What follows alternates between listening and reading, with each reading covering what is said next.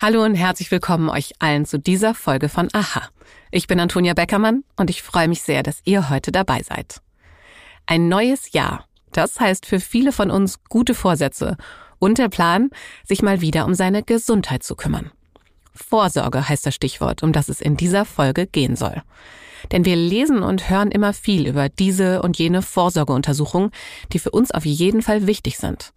Aber welche Check-ups machen wirklich Sinn? Wo können wir Geld sparen und wo vielleicht auch Selbstvorsorge betreiben? Das hören wir gleich. Außerdem habe ich die Frage unseres Hörers Joshua recherchiert. Stimmt es, dass Dreck unseren Magen reinigt? Aha. Zehn Minuten Alltagswissen. Ein Podcast von Welt. Herz, Darm, Brust oder Prostata. Angebote für medizinische Check-ups, die gibt es ganz viele. Und das ist auch gut so. Denn viele Krankheiten können dadurch früher erkannt werden. Krebs zum Beispiel. Unser Körper zeigt uns eben nicht immer ganz offensichtlich, dass er krank ist. In Deutschland übernimmt die Krankenkasse regelmäßige Vorsorgeuntersuchungen. Dazu hört ihr gleich mehr. Und so gut es ist, dass es diese Möglichkeit der Vorsorgeuntersuchung gibt, es lohnt ein genauerer Blick. Dänische Wissenschaftler zum Beispiel, die haben Vor- und Nachteile von allgemeinen Gesundheitsuntersuchungen erforscht. Sie wollten herausfinden, ob diese die Lebenserwartung erhöhen und ob sie davor schützen, an Herz-Kreislauf-Erkrankungen zu sterben. Sie werteten Ergebnisse von über 250.000 Teilnehmenden aus. Das Resultat? Die Menschen, die Check-ups in Anspruch nahmen, die lebten nicht länger und starben auch nicht seltener an Herz-Kreislauf-Erkrankungen als solche, die auf die Check-ups verzichteten. Damit will ich auf keinen Fall Vorsorgeuntersuchungen grundsätzlich für unsinnig erklären. Bitte versteht es nicht falsch. Wir haben großes Glück, dass es solche Untersuchungen gibt.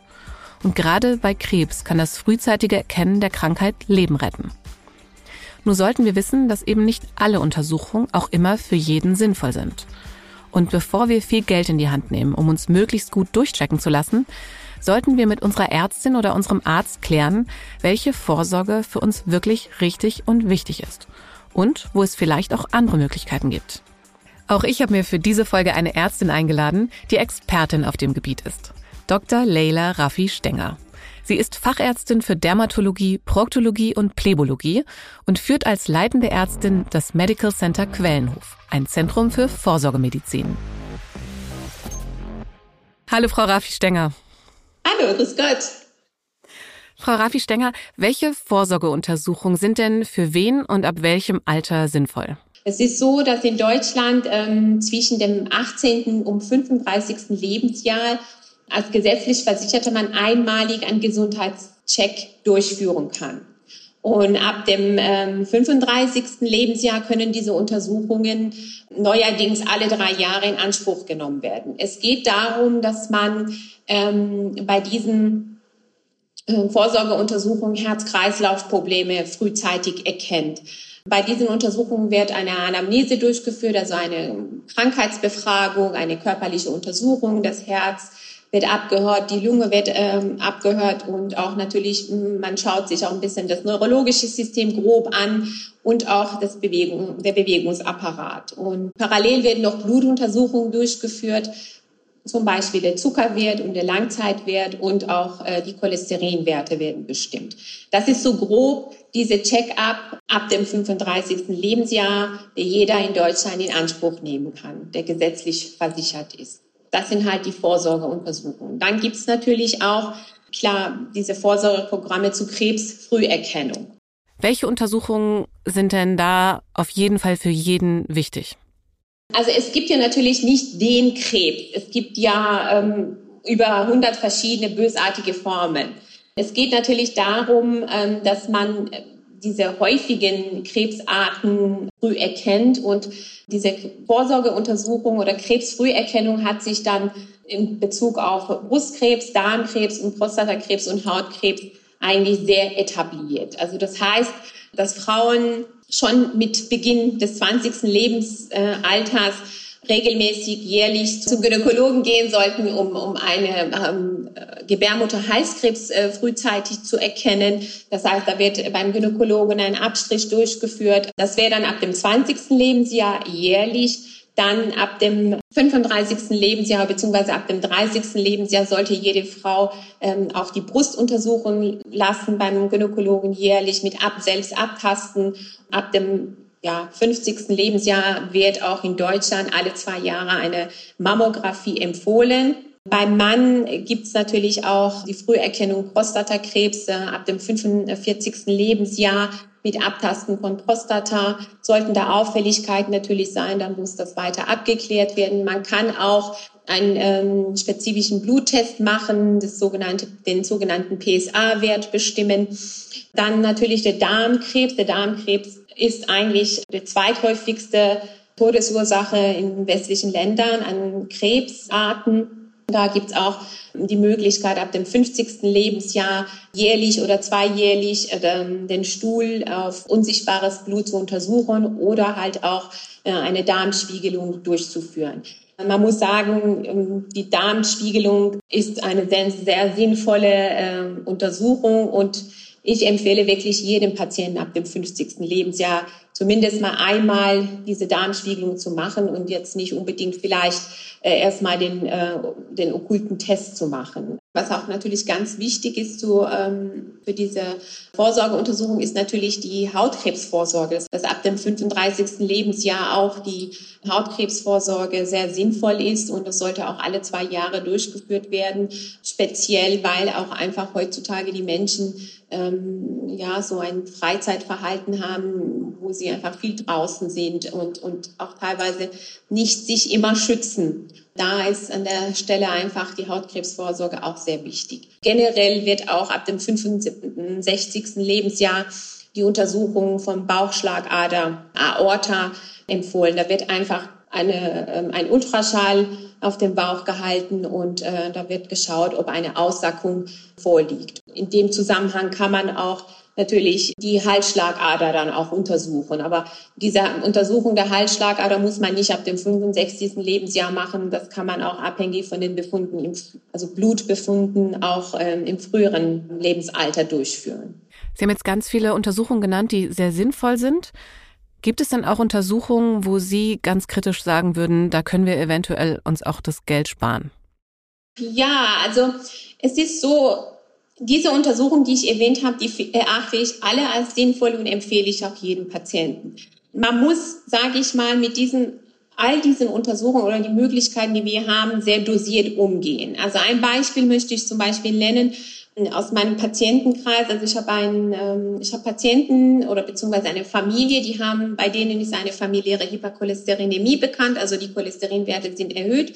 Diese ähm, Patienten sind sehr schlank sind auch sehr sportlich, aber zum Beispiel diese Patienten möchten zum Beispiel keine äh, medikamentöse Behandlung machen und kommen dann lieber alle drei Monate und lassen sich zum Beispiel die Werte im, im Blutbild bestimmen. Und da muss ich sagen, es ist einfach durch die mehrfache Blutentnahme wird diese Situation nicht besser. Also man sollte gewisse Untersuchungen einfach dosiert anwenden. Das ist jetzt zum Beispiel ein Beispiel.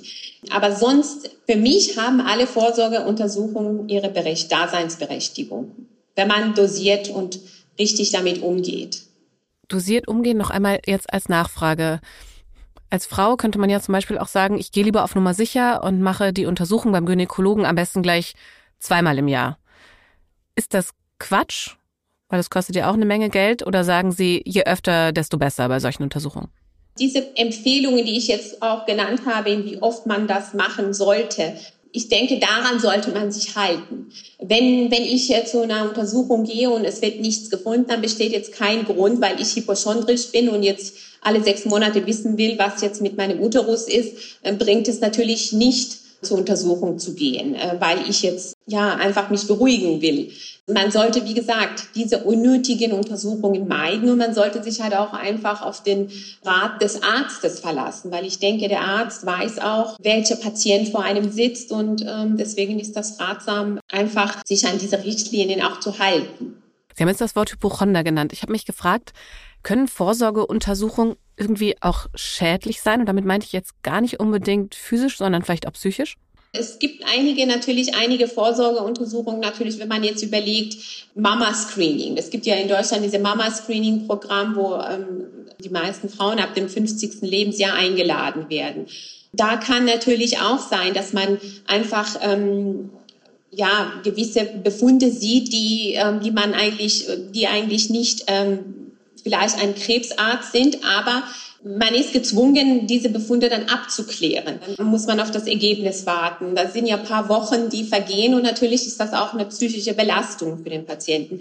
Also das heißt, bei ähm, diesen ganzen Vorsorgeuntersuchungen teilweise kann natürlich auch eine Übertherapie oder eine Überdiagnose gestellt werden, die einfach auch psychisch für die Patienten belastbar sein kann. Aber trotzdem, die statistischen Daten belegen, dass man durch die Vorsorgeuntersuchung Leben retten kann. Und das ist für mich entscheidend. Jetzt haben wir ganz viel über medizinische Check-ups und Vorsorge schon geredet. Es gibt ja auch noch andere Aspekte, die uns von Ärzten immer genannt werden, um uns, ich sage jetzt mal, gesund zu halten oder Krankheiten zu verhindern. Nicht rauchen, ausreichend Bewegung oder aufs Gewicht zu achten. Was gehört zu Ihrer, zu einer guten Vorsorge jetzt aus Ihrer Sicht, außer den Besuch beim Arzt noch dazu? Damit hat man ja sehr, sehr viel Positives schon getan und für sich getan, muss man sagen, mit diesen ganzen Maßnahmen, die Sie genannt haben. Wichtig ist, dass man einfach auch im jungen Alter, jetzt nicht erst ab 35, schon auch mit 17, 18 schon einfach ein Bewusstsein für den eigenen Körper empfindet und auch mal versucht, ähm, ja, ähm, sich an gewisse Dinge halten und sich gesund ernähren und so weiter. Also das wäre eigentlich für mich sehr wichtig, dass man eigentlich dieses Bewusstsein schon im jungen Alter hat nicht erst, okay, jetzt bin ich 35 und muss zu Check-up. Das ist einmal sehr wichtig und dann natürlich auch, was äh, im aktuellen digitalen Zeitalter sehr gefragt ist, sind, sind zum Beispiel Gesundheit-Apps. Also man kann sich zum Beispiel gewisse Gesundheits-Apps auf ähm, Mobiltelefon runterladen und da kann man einfach auch gewisse ähm, Parameter, Vitalparameter wie jetzt Puls, Bewegung und so weiter ähm, kontrollieren und schauen, okay, halte ich mich dran. Viele haben diese Uhren, wo man einfach auch sieht, okay, mein Trainingsprogramm ist heute beendet oder man kann auch einen Puls und ähm, auch teilweise Apps, wo man auch Zuckerwert kontrollieren kann, Blutdruckwert. Also da kann man selber sehr viel im frühen Alter schon sich damit auseinandersetzen und sagen, okay, ich neige vielleicht dazu, mein Blutdruck ist zu hoch und nicht jetzt erst, wenn ich 35 bin, weil da jetzt die Checkups bezahlt werden. Also da kann man schon einfach dieses Bewusstsein schon im jungen Alter entwickeln. Frau Raffi Stenger, vielen Dank. Dankeschön. Und gleich geht's hier weiter mit einem Satz, von dem unser Hörer Joshua wissen wollte, stimmt der oder ist es einfach nur ein Mythos? Stimmt das wirklich? Mythos oder Wahrheit? Dreck reinigt den Magen. Ganz ehrlich, mich hat dieser Satz immer beruhigt. Vor allem, wenn ich mit meinen Kindern unterwegs war. Denn da konnte ich häufig gar nicht schnell genug sein, um ihnen all den Sand, alle Erde und allen Dreck aus der Hand zu nehmen, bevor er im Mund gelandet ist. Jetzt hat uns Joshua gefragt, ob dieser Satz wirklich stimmt. Also habe ich mich auf die Suche nach der Antwort gemacht. Und die ist eindeutig. Ein bisschen Dreck schadet nicht. Aber den Magen reinigen, das tut nicht der Dreck, sondern etwas anderes. Und zwar die Magensäure. Die Magensäure, die besteht aus Salzsäure. Das ist eine ätzende Flüssigkeit, die aus dem Mageninhalt Brei macht, damit der Körper die Nahrung auch weiterverarbeiten kann. Und diese Säure, die verhindert auch, dass Sand, Erde oder was auch sonst eigentlich nicht im Magen landen sollte, Schaden anrichtet. Sie kann Pilze, Bakterien und Viren zum großen Teil unschädlich machen. Es ist also nicht der Dreck, der den Magen reinigt, sondern die Magensäure. Und falls im Sand auch kleine Steine waren, die die Säure nicht klein kriegt, dann scheidet der Körper sie einfach wieder aus. Die Keime jedenfalls, die die Säure nicht kaputt bekommt, die erledigt dann meist unser Immunsystem. Und das ist tatsächlich ein Grund, warum ein bisschen Dreck im Magen gar nicht so schlecht ist. Denn Dreck kann unser Immunsystem stärken womit wir bei der sogenannten Hygienehypothese sind.